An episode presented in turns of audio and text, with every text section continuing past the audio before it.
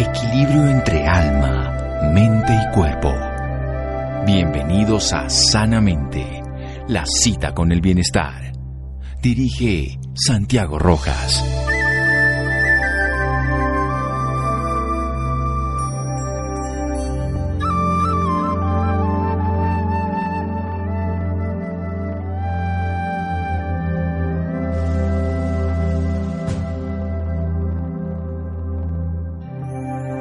La cocina de autor es poner tu personalidad en lo que haces y ese sentimiento la convierte en algo distinto. Ferran Adrià.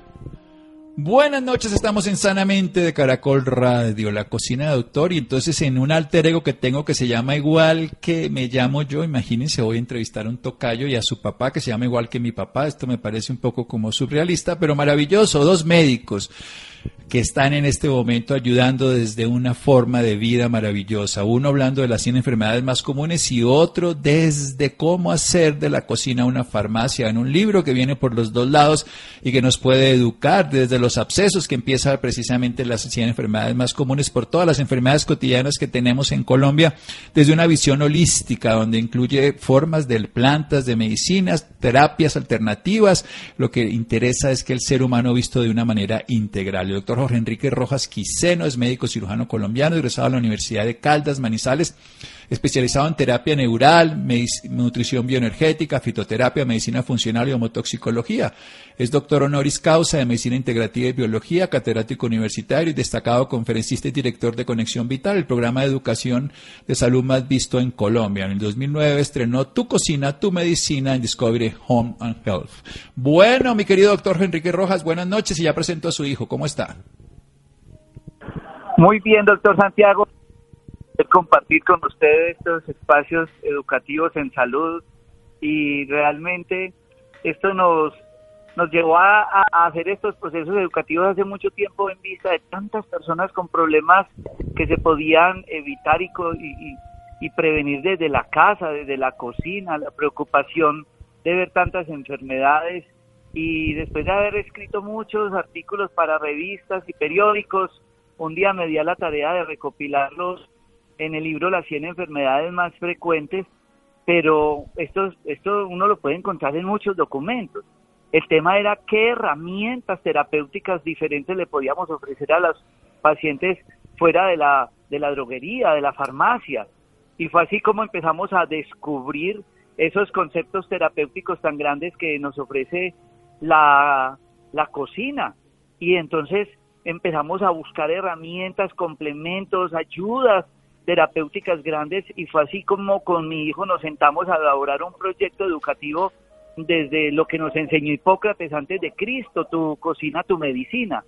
Hicimos el libro Cómo hacer de tu cocina, de, cómo hacer de, de la cocina una farmacia y nos dimos en este proceso de educar y ahora estamos con este libro y con nuestros programas de televisión y de radio. Muy bien, ahora precisamente presentemos al coautor, al hijo, Santiago Rojas, uy, eso sí me parece simpático, Santiago Rojas Gómez, músico y estudiante de medicina en la Universidad de Manizales, ha trabajado con su padre, Jorge Enrique, desde pequeño aprendiendo sobre la medicina integrativa, la medicina que ve al ser humano de una manera integral y su trato humanitario. En Estados Unidos conoció y profundizó sus estudios en medicina ayurveda, una de las más antiguas del mundo, recordemos, tiene 10.000 años, probablemente el primer conocimiento que tengamos, además de los sumerios, de una forma de ver la vida integral. Allí también inició práctica de yoga y meditación. En su carrera de medicina ha tenido un proceso importante de liderazgo al ser el representante de los estudiantes del Consejo Superior de la Universidad. Bueno, un par de líderes, Rojas, no Rojas Posada como yo, Rojas Quiseno y Rojas Gómez, pero Jorge Enrique y Santiago. Santiago, buenas noches, muchas gracias.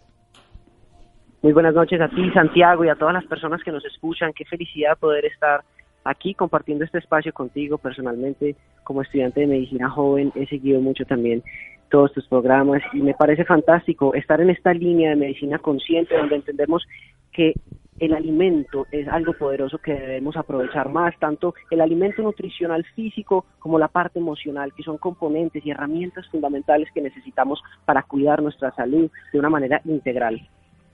Muy bien, vamos a hacer un pequeño corte y desarrollamos las ideas de este padre e hijo que están rompiendo en las redes, en los medios de comunicación, en Discovery, pero sobre todo están permitiendo que el ser humano desarrolle una manera integral de salud y vida. Seguimos aquí en Sanamente de Caracol Radio. Síganos escuchando por salud. Ya regresamos a Sanamente. Bienestar en Caracol Radio. Seguimos en Sanamente.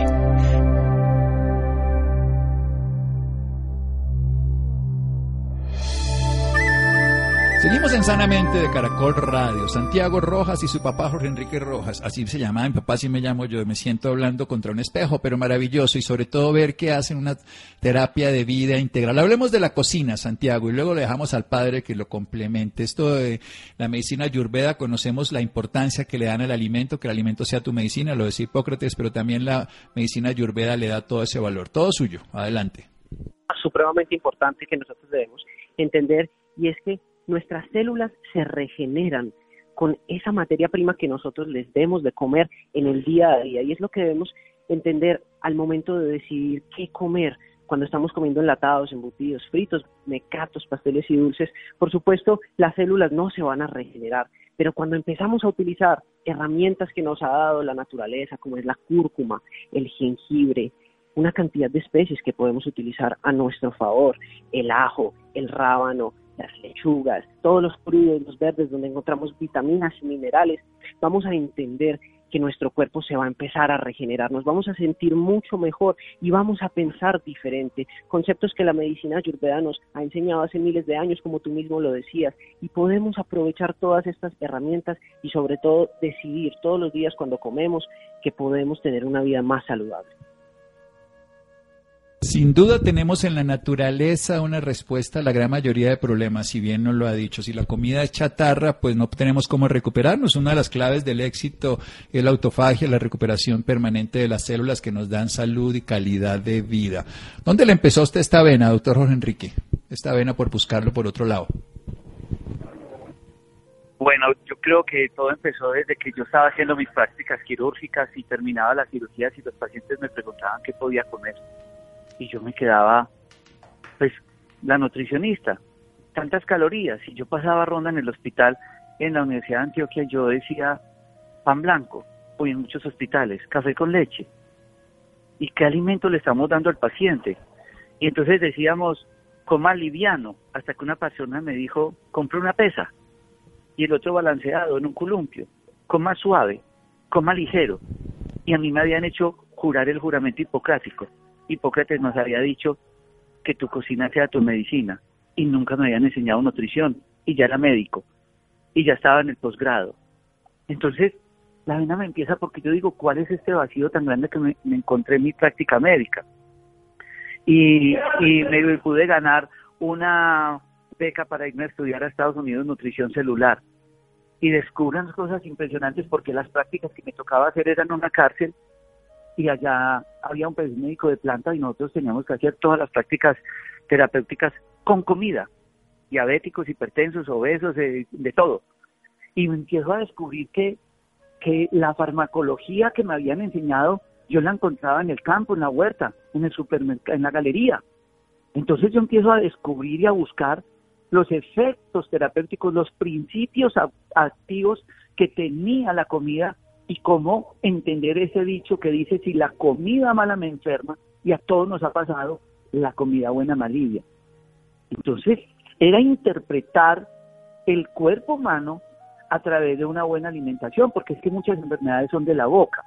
¿Qué es colesterol y triglicérido que está comiendo? Ácido úrico que está comiendo, estreñimiento que está comiendo, la alergia que está comiendo. No es sino ver a un pobre niño que le empiecen a dar leche de vaca o de tarro o, de fórmula, como ya es el, el, nombre de moda, y el niño empieza a pujar estreñido, con rinitis, con mocos, con de todo, y con obesidad. La comida.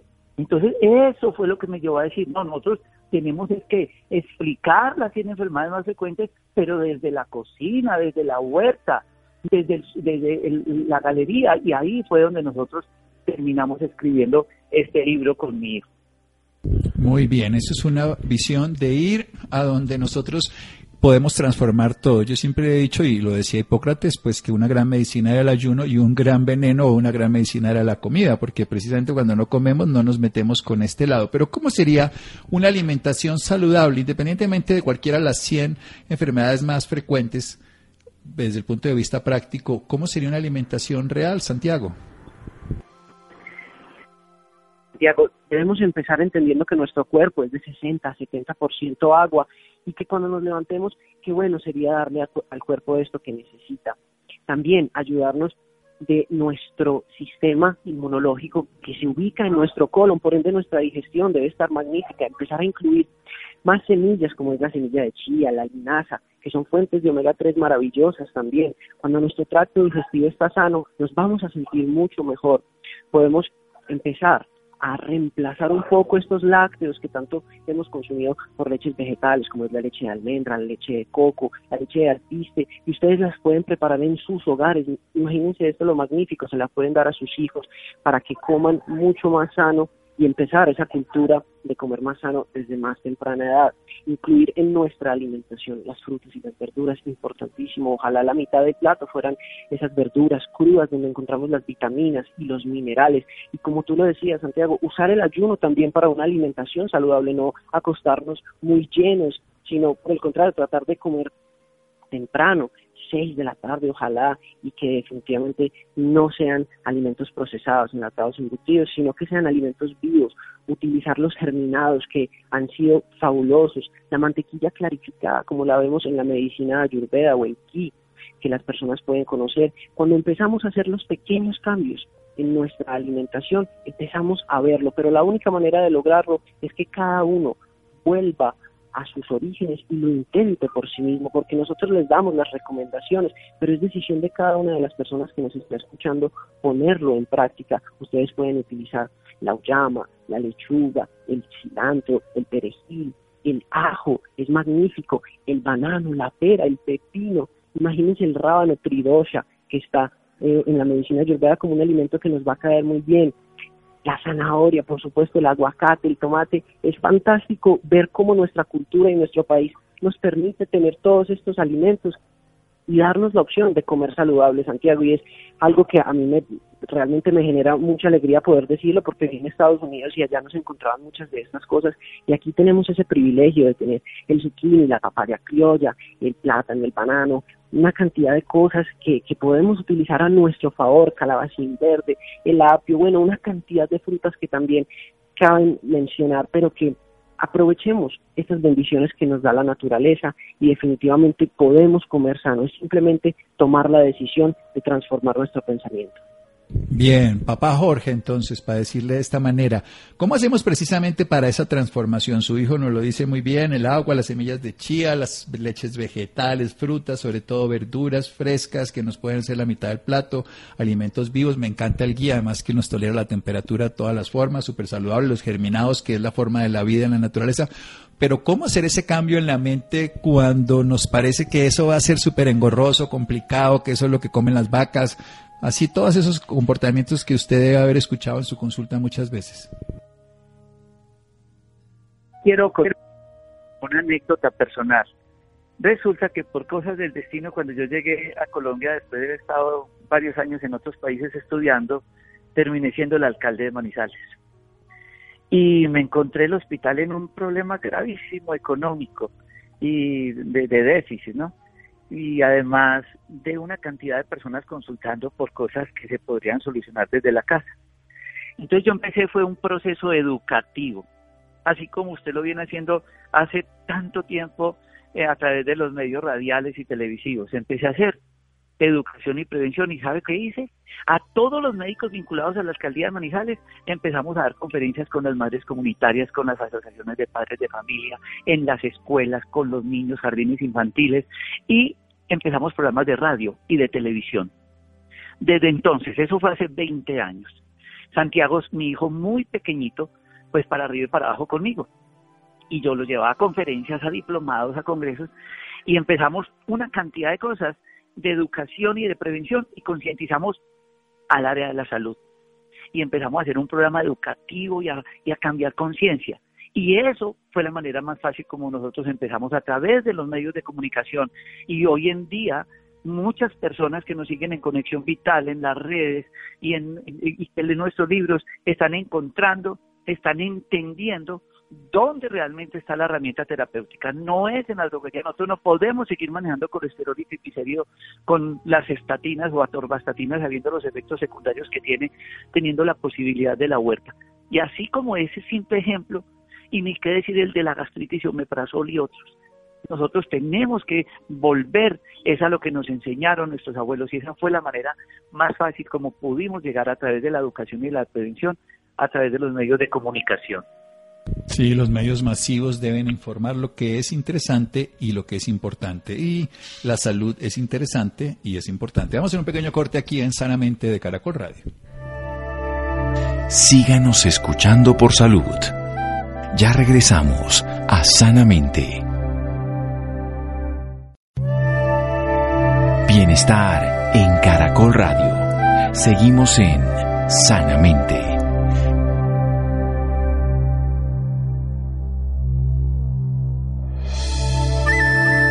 Seguimos en Sanamente de Caracol Radio. Jorge Enrique Rojas, Santiago Rojas, no son parientes míos, pero eh, somos hermanos en el sentido de que trabajamos lo mismo, la búsqueda del bienestar y desde la autogestión, lo que nos enseñan en sus dos obras o en una obra que vienen dos, por decirlo de una manera, que nos incluye la ciencia de enfermedades más frecuentes y la cocina para que nosotros que tu cocina sea tu medicina, escritos por padre e hijo, padre ya médico, formado, además gran líder, ha sido alcalde de la ciudad de Manizales, gran líder en los medios de comunicación sobre la salud integral y su hijo estudiante de medicina y líder estudiantil. Nos está hablando de la importancia de que lo que nos decía nuestro padre la medicina, que la cocina sea la medicina, porque la comida mala enferma, la comida buena sana, precisamente para evitar tener que caer a recurrir a los medicamentos. Los medicamentos terminan siendo como la cárcel cuando la educación no funciona, cuando termina siendo lo que parece es un premio, es un castigo, porque tenemos que quedarnos supeditados a ellos para solucionar los problemas. Por supuesto, son útiles en algún momento, pero podríamos evitarlos en muchas oportunidades y sobre todo podríamos crear salud para tener una mejor calidad de vida. Y eso es precisamente lo que nos están enseñando padre e hijo, consumiendo más agua, que eso es lo primero que tenemos que hacer, más semillas de vegetales, más leches de vegetales, más frutas, más verduras, alimentos vivos, alimentos germinados. Y esto es importante que desde la educación que hacen ellos y la educación que se busca vamos a poder transformar esta realidad, esta incertidumbre. Pasamos a temas concretos de las 100 enfermedades. Vayamos a algo muy común, la enfermedad del intestino irritable, el colon irritable, el colon espástico. Doctor Jorge. Más gracias. en estos días me hicieron una entrevista para un medio radial nacional también y me decían que cuál era la enfermedad más frecuente. Y en nosotros las estadísticas de, nuestro sistema de salud nos han dicho que es la enfermedad cardiovascular. Pero cuando elaboramos las historias clínicas, nosotros tenemos unas clínicas que llaman parques de la salud y somos 76 profesionales de la salud trabajando en todas las especialidades. ¿Sabe qué es lo que más estamos encontrando? Estreñimiento. Y para mí es la enfermedad más frecuente y más peligrosa que existe además de la amigdalitis. Pero el estreñimiento es un problema gravísimo de salud, resultado de la mala alimentación, resultado también de los apegos, que es un tema que usted nos ha enseñado muchísimo, doctor Santiago, además públicamente lo agradezco en vida porque usted ha sido para mí un, un, profesor en muchos aspectos, he sido un seguidor de muchas de sus conferencias y esenciales y radiales, lo he escuchado muchísimo, pero definitivamente el, el, el, el, cuerpo llora lo que el alma oculta. Y cuando usted habla de intestino irritable, ¿cómo no va a llorar un intestino si la gente ya no es capaz de llorar con los ojos?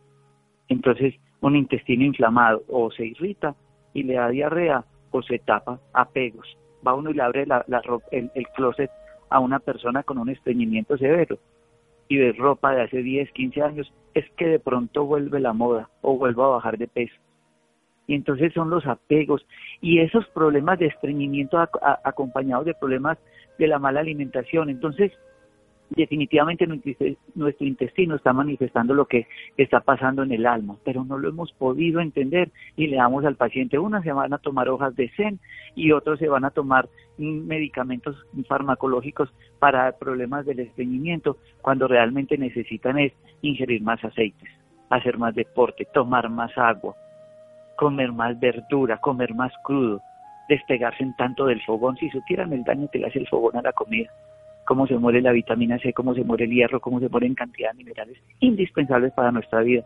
Pero uno de esos pobres niños que son lácteos y leche y leche, con anemia, con alergias, y a unos estudios y tiene unas deficiencias nutricionales severas por problemas alimentarios. Entonces, definitivamente nosotros tenemos que entender cada una de las enfermedades. Y esta que es intestino irritable, que es problemas de colon, que es problemas de estreñimiento. Pero como esas, ¿qué tal la psoriasis? La psoriasis es una enfermedad del alma. Ahora, ahora la moda es mm, fibromialgia. Siéntese uno hacer la historia de un paciente con fibromialgia. Son problemas del alma, son problemas de falta de universo, de, disfrutarnos la mama, la tierra, el sol, de, de todas esas cosas que son lo que realmente nos están enfermando. Muy bien, entonces veamos el tema de la manera integralmente el cuerpo, no, somos capaces de soltar y no soltamos lo que son los apegos y se nos quedan en el tubo digestivo, los podemos aliviar fluidificándolos con aceites, también obviamente con ejercicio que nos va a mover todo el proceso que se llama peristaltismo, también comer comida más cruda, menos fogón, nos enseña el padre. Y ahora el hijo con la amigdalitis, que es otra enfermedad muy compleja. Así es, Doctor Santiago, es algo que estamos viendo de manera muy frecuente y debemos reconocer nuestro sistema inmunológico, como lo decía anteriormente, porque si bien las amígdalas hacen parte de ese sistema inmunológico, también lo hace nuestro tracto digestivo, donde se encuentra aproximadamente el 80% de nuestras defensas. Y ahí es donde radica la importancia de entender que debemos alimentarnos adecuadamente, porque todo ese sistema inmunológico se conecta. Es impresionante ver cómo temprana las personas empiezan a presentar amigdalitis, pero continúa su alto consumo de lácteos, su alto consumo de azúcares enlatados y embutidos, y no nos interesamos por realmente ir un poquito más allá y decir por qué mi sistema inmunológico está fallando, cómo estoy alimentando a todas esas bacterias que tengo en mi estómago, en mi tracto digestivo, que en última son esa herramienta que nos va a proteger, son ese batallón, como nos lo explican muchas veces, lleno de esas espaditas que nos van a realmente proteger y las amígdalas simplemente son esa primera barrera de defensa que está ahí a la jugada para realmente protegernos, pero como no le damos esa ayuda, entonces nos enfermamos muchísimo y la amigdalitis está siendo cada vez más frecuente. La invitación que le hacemos a las personas es que nos veamos de una manera integral, empecemos a alimentar toda esa microbiota que tenemos que hace parte de nuestro sistema inmunológico, de que tengamos presente nuestros dientes, nuestra boca, siempre en las consultas, abrir la boca para poder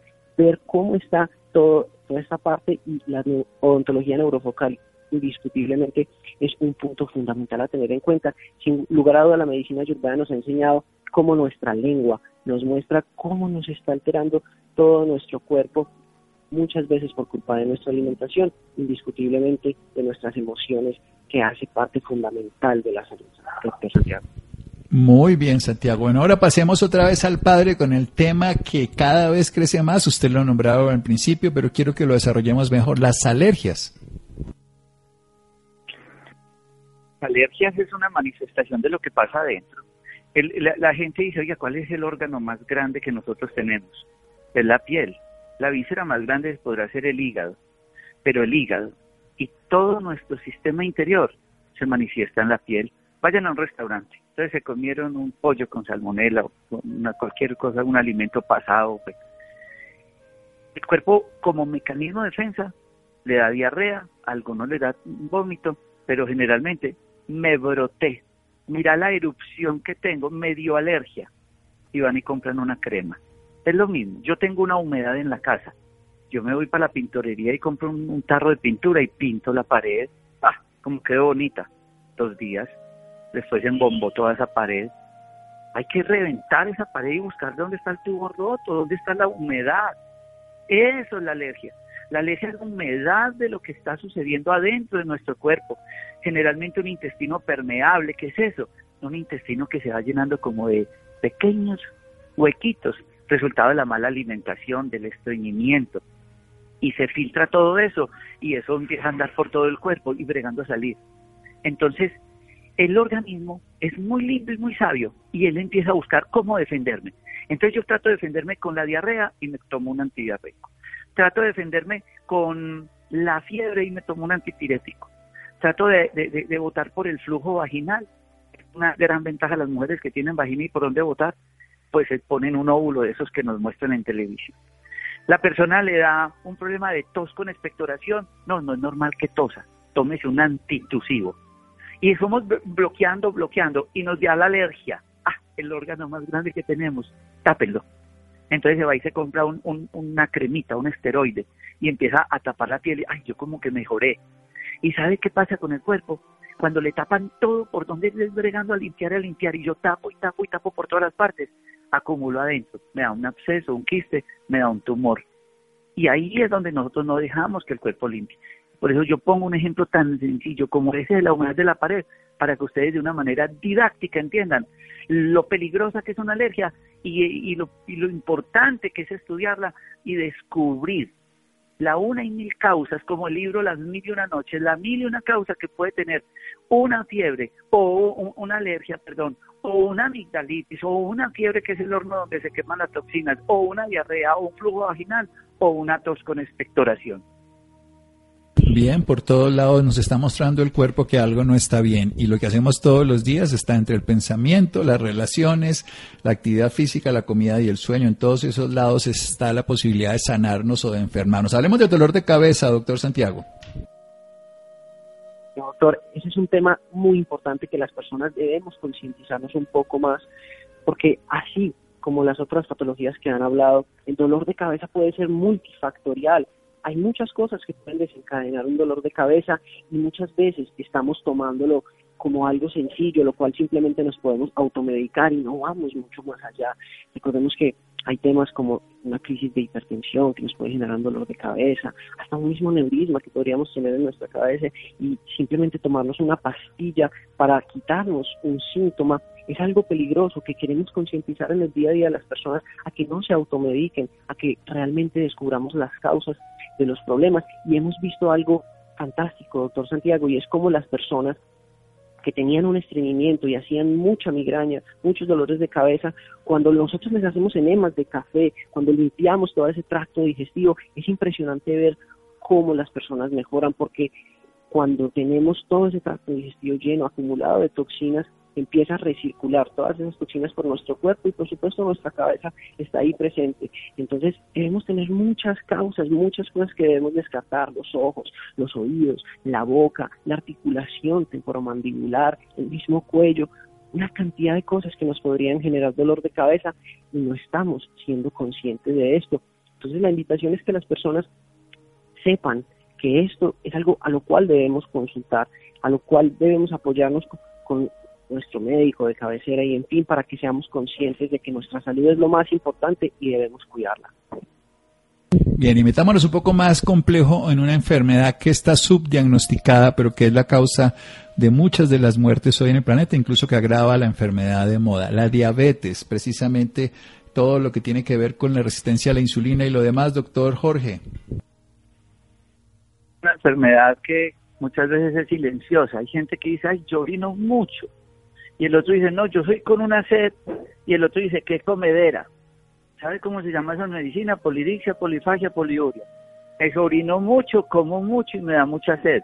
Ojo, corran, porque es que ahí se nos están dando manifestaciones clínicas, el cuerpo nos habla con unos síntomas. El problema es que la gente los tapa. Yo voy en el carro, le prende un bombillito, ustedes tienen dos opciones. O le ponen un trapo a ese bombillito del tablero, o van y miran ese bombillito de qué es el cuerpo siempre nos está manifestando a través de los síntomas.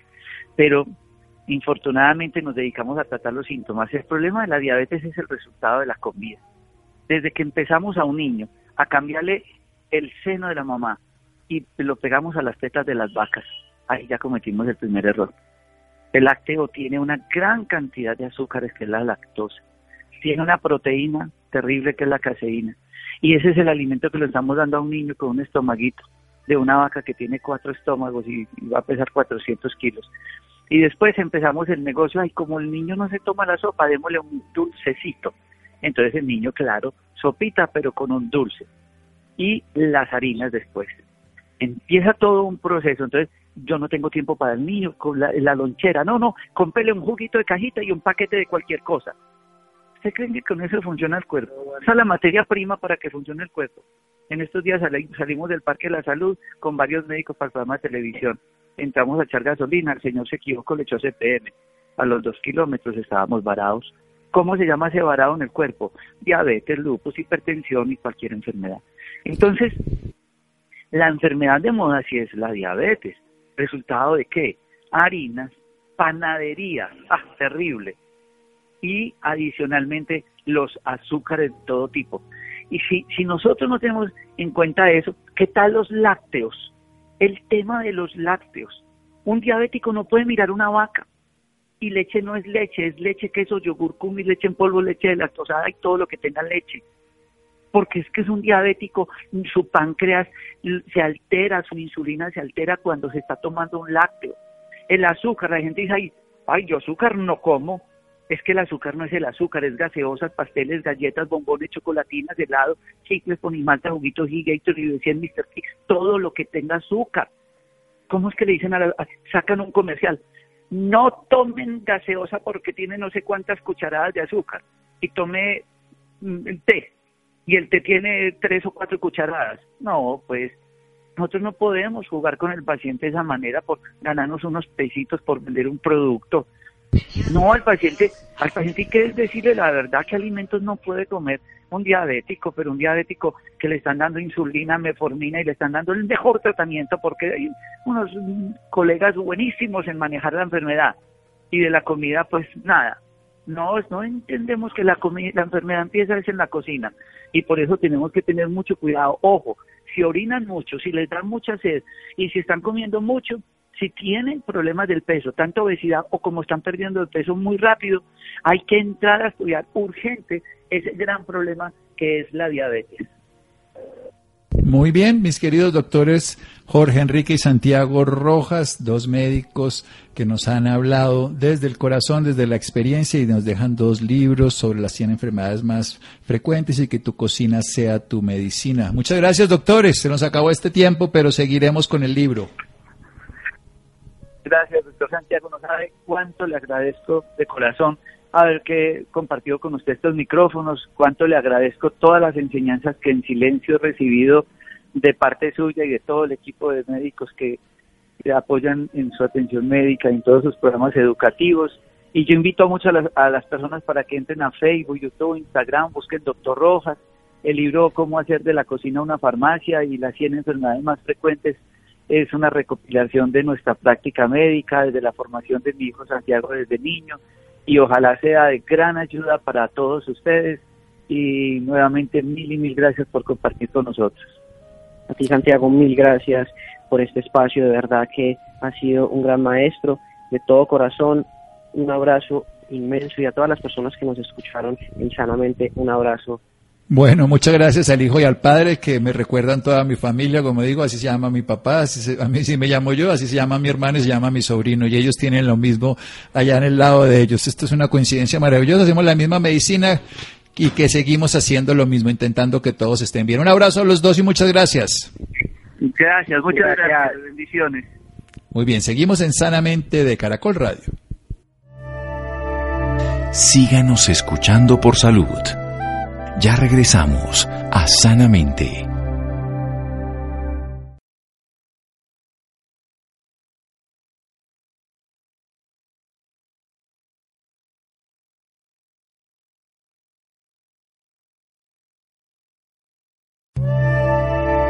Bienestar en Caracol Radio. Seguimos en Sanamente.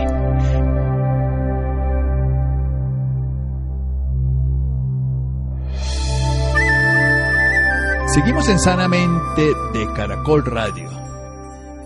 Bien, la enfermedad inflamatoria intestinal es otro tema complejo, precisamente donde la alimentación puede jugar mucho, mucho, mucho. Laura, buenas noches. Muy buenas noches Santiago para usted y para todas las personas que nos están escuchando en este momento. Claro que sí Santiago, un diálogo constructivo con diferentes métodos prácticos puede ayudar a que los pacientes de él logren un equilibrio mental entre la enfermedad y su vida cotidiana en época de confinamiento. Este tema es realmente importante y por esta razón nos acompaña en la noche de hoy la doctora Viviana Parra Izquierdo. Ella es médica reumatóloga, experta en gastroenterología y endoscopia digestiva. Es actualmente fundadora y presidenta de la Fundación de Enfermedad Inflamatoria intestinal colombiana desde hace dos años. Doctora Viviana, muy buenas noches y bienvenida sanamente de Caracol Radio. Muy buenas noches, muchísimas gracias por la invitación y por permitirnos poder eh, difundir un poco el mensaje y concientización sobre esta patología. Doctora, por empezar, háblenos un poco sobre ella. ¿De qué se trata? Bueno, la enfermedad inflamatoria intestinal es un término en el cual se engloban dos enfermedades, que son la colitis ulcerativa y la enfermedad de Crohn. Estas enfermedades tienen un origen multifactorial. ¿Eso qué quiere decir? Que hay factores genéticos involucrados, hay medioambientales, hay alimentarios ¿sí? y se caracteriza por un fenómeno inflamatorio de diferentes grados de severidad en todo el tracto digestivo. ¿Eso qué quiere decir? Presentan úlceras, estrecheces en el intestino, perforaciones, pueden presentar fístulas, que son como caminos inadecuados entre el intestino y la región perianal al lado del ano, o la vagina, entre el intestino y la vagina, entre el intestino y la uretra por donde sale la orina, o entre el intestino y la piel. Adicionalmente, tienen una afectación potencial en otros órganos como son la piel, las articulaciones, los ojos o el hígado. Estas enfermedades pueden llegar a ser muy severas y muy discapacitantes porque como inflaman y ulceran el tracto digestivo, las personas se desnutren, presentan síntomas como diarreas, pero diarreas crónicas, abundantes, de más de cuatro semanas, con seis, diez, tenemos pacientes de 15 a 20 deposiciones al día. Como tienen úlceras, entonces salen en la deposición con sangre, con moco, hacen fiebre, mantienen fatigados, con dolor abdominal eh, tipo hipocólico, eh, disminución del apetito y pues por supuesto un adelgazamiento no intencional porque no se pueden absorber bien los nutrientes. ¿Por qué se dice que toda la población puede verse afectada? Bueno, eh, esto no tiene discriminación de razas ni de edades, ¿sabes? Es una enfermedad que aunque tiene unos picos específicos, porque los picos primordiales son entre los 30 y los 40 y luego entre los 50 y los 60, son como los picos mayores de presentación, se presenta tanto en mujeres como en hombres, pero tenemos también niños con esta patología. Y algo que quería dejar muy en claro es que es una patología que no tiene cura, ¿sí? Eh, pero tiene tratamiento. Entonces es una patología crónica que si no hacemos un diagnóstico temprano podemos eh, tener complicaciones si no se trata de manera adecuada. ¿ya? En Latinoamérica cada vez está aumentando mucho más la prevalencia de estas patologías. Según datos del Sistema Integral de Información de Protección Social que almacena pues todos los diagnósticos en Colombia de las enfermedades, para el 2014 teníamos por cada 100.000 personas colombianas, 50 tenían, por ejemplo, colitis ulcerativa y 5 tenían enfermedad de Crohn. Y ya para el 2016 teníamos 17 pacientes con enfermedad de Crohn por 100.000 habitantes y 113 pacientes por 100.000 habitantes de colitis ulcerativa. Entonces, cualquier persona puede desarrollarlo, sea cualquier tipo de raza, cada vez en nuestros países aumentando más la prevalencia, entonces por tanto hay que hacer una concientización a todos aquellos que sufran de esos síntomas que ya mencioné, de que idealmente consulten a su gastroenterólogo quería hablarles un poco de la causa, porque eh, los pacientes siempre preguntan, pero ¿por qué me dio a mí esto? ¿Sí? No es culpa del paciente, no es porque hayan hecho algo malo o hayan tenido algo específico que les haya generado puntualmente la enfermedad. Eh, por lo general en estas enfermedades autoinmunes en las cuales el sistema inmunológico, que es el que nos defiende, se equivoca y comienza a reconocer nuestras propias proteínas, nuestros propios tejidos, en este caso el tracto digestivo, como extraño. Entonces comienza a atacarnos, nuestras propias defensas nos atacan. Entonces por eso utilizamos medicamentos que bajan un poco las defensas para poder modular toda esa respuesta inflamatoria que está tan, tan, tan alborotada en el cuerpo y que nos deje de atacar nuestro sistema digestivo y así controlar los síntomas. Pero hasta ahora no tenemos una medicación que cure la enfermedad. Y por ejemplo, ¿qué síntomas deben tener en cuenta, ya que usted dice que esta enfermedad tiene que detectarse a tiempo? Bueno, esto es muy importante porque hay muchos pacientes que andan por ahí con síndrome de intestino irritable que siempre les dicen, ah, es que tiene síndrome de intestino irritable y realmente es una enfermedad inflamatoria intestinal. Son pacientes que hacen diarreas, pero no son diarreas como la de cuando me tomo algo y me cae mal y me dio una diarreita, no, son diarreas crónicas, son pacientes que llevan más de cuatro semanas, que hacen más de seis veces al día, eh, que tienen dolor anal y urgencia para defecar, que tienen que ir y quedan con ganas eh, y siempre permanecen con esa urgencia porque depende del compromiso intestinal, hacemos los síntomas. En el caso de la colitis, tenemos compromiso de recto, colon sigmoide, izquierdo, transverso, derecho. Entonces depende del tipo de compromiso, así mismo voy a hacer diarrea con sangre o puede hacer diarrea sin sangre o puede ser diarrea solo con moco. Dado que está inflamado, imagínense en un intestino lleno de llagas y de úlceras, pues es un intestino que duele, entonces en unos dolores abdominales bien importantes, tipo cólico, retorcijón, cuando tienen enfermedad de Crohn y desarrollan estenosis, eso quiere decir estrecheces porque de tanta inflamación se estrecha el intestino, entonces el popo al, tratar de pasar duele, hacen unos dolores tipo cólicos como de características obstructivas, sí, porque hay una luz intestinal que está disminuida por esa inflamación, sí, hacen picos febriles, viven cansados, están anémicos, porque claro, todo ese intestino inflamado comienza a salir sangre y no siempre se ve en la deposición, a veces son sangres microscópicas, pero poco a poco van anemizando al paciente y disminuyen mucho de peso. También, entonces, además de la diarrea, el dolor, la sangre, el moco en la deposición, la fatiga, si usted tiene dolores articulares asociados a estos síntomas, que se le inflaman las coyunturas, que tiene pérdida de la visión aguda o ojo rojo con doloroso, eh, o alteraciones a nivel de la piel, como psoriasis o lesiones ulceradas, lesiones diferentes eh, que usted diga, ¿por qué me salen estas lesiones como si fueran morados y yo no me he aporreado o unas ulceraciones sin ninguna causa, sin ningún trauma? Son patologías que se asocian a la enfermedad inflamatoria intestinal, entonces usted debería idealmente consultar con un gastroenterólogo o un coloproctólogo. También quisiera saber si existe algún síntoma relacionado con lo que presenta un paciente con COVID.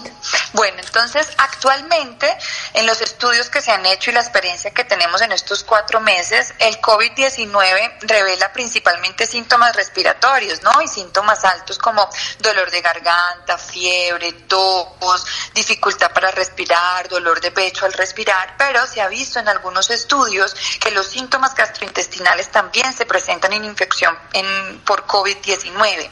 Hasta el 39.6% de los pacientes han documentado algún síntoma gastrointestinal, dentro de los que están náuseas, la diarrea, vómito. Entonces se ha visto que si usted, usted puede incluso debutar con síntomas gastrointestinales y luego hace los síntomas respiratorios. Entonces esto se hace un poco difícil en estos pacientes con enfermedad inflamatoria. Pero ¿qué pasa? Si usted está en su casa, tiene enfermedad inflamatoria intestinal, por ejemplo, y comienza y está eh, controlado con su medicamento, pero comienza a desarrollar diarrea aguda, esta diarrea es distinta a la enfermedad inflamatoria intestinal, es más acuosa, no debe ser con sangre ni con moco, presenta picos febriles y asociado a esto tos, cansancio, dificultad para respirar, pues son signos de alarma más de COVID-19. Eh, entonces, lo que quiero dejar claro es que aunque los síntomas respiratorios son lo principal en COVID-19, también puede tener síntomas gastrointestinales. Y el virus también se excreta por el popó, por las deposiciones. Entonces, por eso aún más el lavado de manos es supremamente importante. Y cuando uno vaya al baño, debe bajar la tapa del baño porque estos vapores pueden llegar a ser eh, infecciosos eh, para las otras personas. Entonces, hay que lavarnos muy bien las manos, saber que el virus se puede excretar también en la deposición e incluso en algunos estudios se demuestra que a pesar de que ya no hay virus en la garganta, de que los síntomas de COVID-19 han mejorado, los pacientes persisten excretando virus en la deposición. Entonces siempre hay que tener precauciones a este nivel. Doctora Vivena, si un paciente presenta, bueno, esta patología, ¿cómo debería llevar el tema? En estos momentos, claro. Bueno, en estos momentos, eh, dado que habíamos hablado de que damos medicamentos que bajan un poco las defensas, pues son pacientes de cuidado, ¿sí? Eh, el paciente lo más importante es que tiene que tener controlada su enfermedad. Entonces no debe desconectarse de su médico. Un paciente con colitis ulcerativa o enfermedad de Crohn debe estar siendo controlado por un gastroenterólogo o un coloproctólogo porque son enfermedades muy complejas que deben ser manejadas por supraespecialistas. En este instante se sugiere la teleconsulta, que no pierdan el contacto con su médico, que continúen con su tratamiento, por nada del mundo suspenda el tratamiento, porque hay algunas personas que dicen, no, y como estos medicamentos me bajan las defensas, entonces yo mejor me lo, lo suspendo porque de pronto me da más riesgo de COVID. No, los estudios han mostrado que entre más controlada tengamos la enfermedad, menor riesgo tenemos de infectarnos. El factor de riesgo principal para un paciente con enfermedad inflamatoria intestinal, para tener una enfermedad severa por COVID-19, es que tenga activa la enfermedad, o sea, que esté con la diarrea activa, con sangre, con dolor, eh, con bajo peso, anémico. Entonces la idea es mantenga su medicación, mantenga sus controles por telemedicina idealmente, si está usando la terapia biológica, que son uno de los medicamentos que damos y tiene que ir al centro de infusión, debe contactarse con su centro de infusión y debe de ir a sus citas. Ellos están haciendo todos los protocolos de seguridad adecuados para que usted pueda ir a hacerse la infusión y luego ir a casa y tener lo menos contacto posible con otros pacientes y con otro personal de la salud. Eh, sin embargo, si usted se exacerba de la enfermedad y no tiene contacto con su médico y hay signos de alarma como diarrea que lo esté deshidratando, con sangre, que persista con fiebre, usted debe asistir a urgencias porque igual puede tener una recaída de la enfermedad y necesita una atención intrahospitalaria. Pero en la medida en que usted pueda controlar los síntomas teniendo contacto con su médico, ¿sí? Eh, idealmente no salga de casa, no haga viajes a otro, lugar, haga el teletrabajo en la mayoría de los casos si se puede puede, eh, y si no se puede, pues usar todas las medidas de seguridad como si, tú, como si fuera otro tipo de persona, el tapabocas, lavarse muy bien las manos, no tocarse la cara, eh, porque a través de las mucosas de los ojos, de la boca de la nariz se puede transmitir el virus. Y lo más importante es que tenga controlada su enfermedad, no suspenda el tratamiento. Si llega a presentar síntomas de COVID, debe comunicarse a las líneas nacionales que están autorizadas, informar para que se comuniquen con ustedes si los síntomas son leves, lo manejan en casa, ya si los síntomas tienen algún signo de alarma, lo manejan de manera intrahospitalaria y su gastroenterólogo le informará si tiene una prueba confirmatoria para COVID-19 y tiene enfermedad inflamatoria intestinal, el suspenderle el tratamiento inmunosupresor, pero solo bajo eh, el consejo y la directriz de su médico tratante. ¿Listo? Bueno, doctor, y ya para finalizar, ¿dónde la pueden encontrar las personas interesadas en el tema o que quieran saber un poco más? Bueno, eh, quiero aprovechar eh, para a todos aquellos pacientes que nos están escuchando y que tienen colitis ulcerativa o que tienen enfermedad de Crohn, que tenemos una fundación compuesta por pacientes y por médicos que se llama FUNEICO, que es la Fundación de Enfermedad Inflamatoria Intestinal Colombiana. Es una fundación que se creó el año pasado, tiene como objetivo dar a conocer la enfermedad inflamatoria intestinal, brindar ayuda a las personas que reciben el diagnóstico de colitis y de enfermedad de Crohn en búsqueda de soluciones para un tratamiento integral, brindando asistencia a los pacientes y a sus familias, como al cuerpo médico y a las instituciones de salud interesadas en la detección de esta enfermedad, aumentando la concientización, ¿sí? Les ayudamos mucho en la parte administrativa de trámites administrativos con sus medicamentos, damos mucha educación, tenemos todo un programa educativo para todos estos pacientes y para sus familias. Nosotros tenemos una página que es www.funeico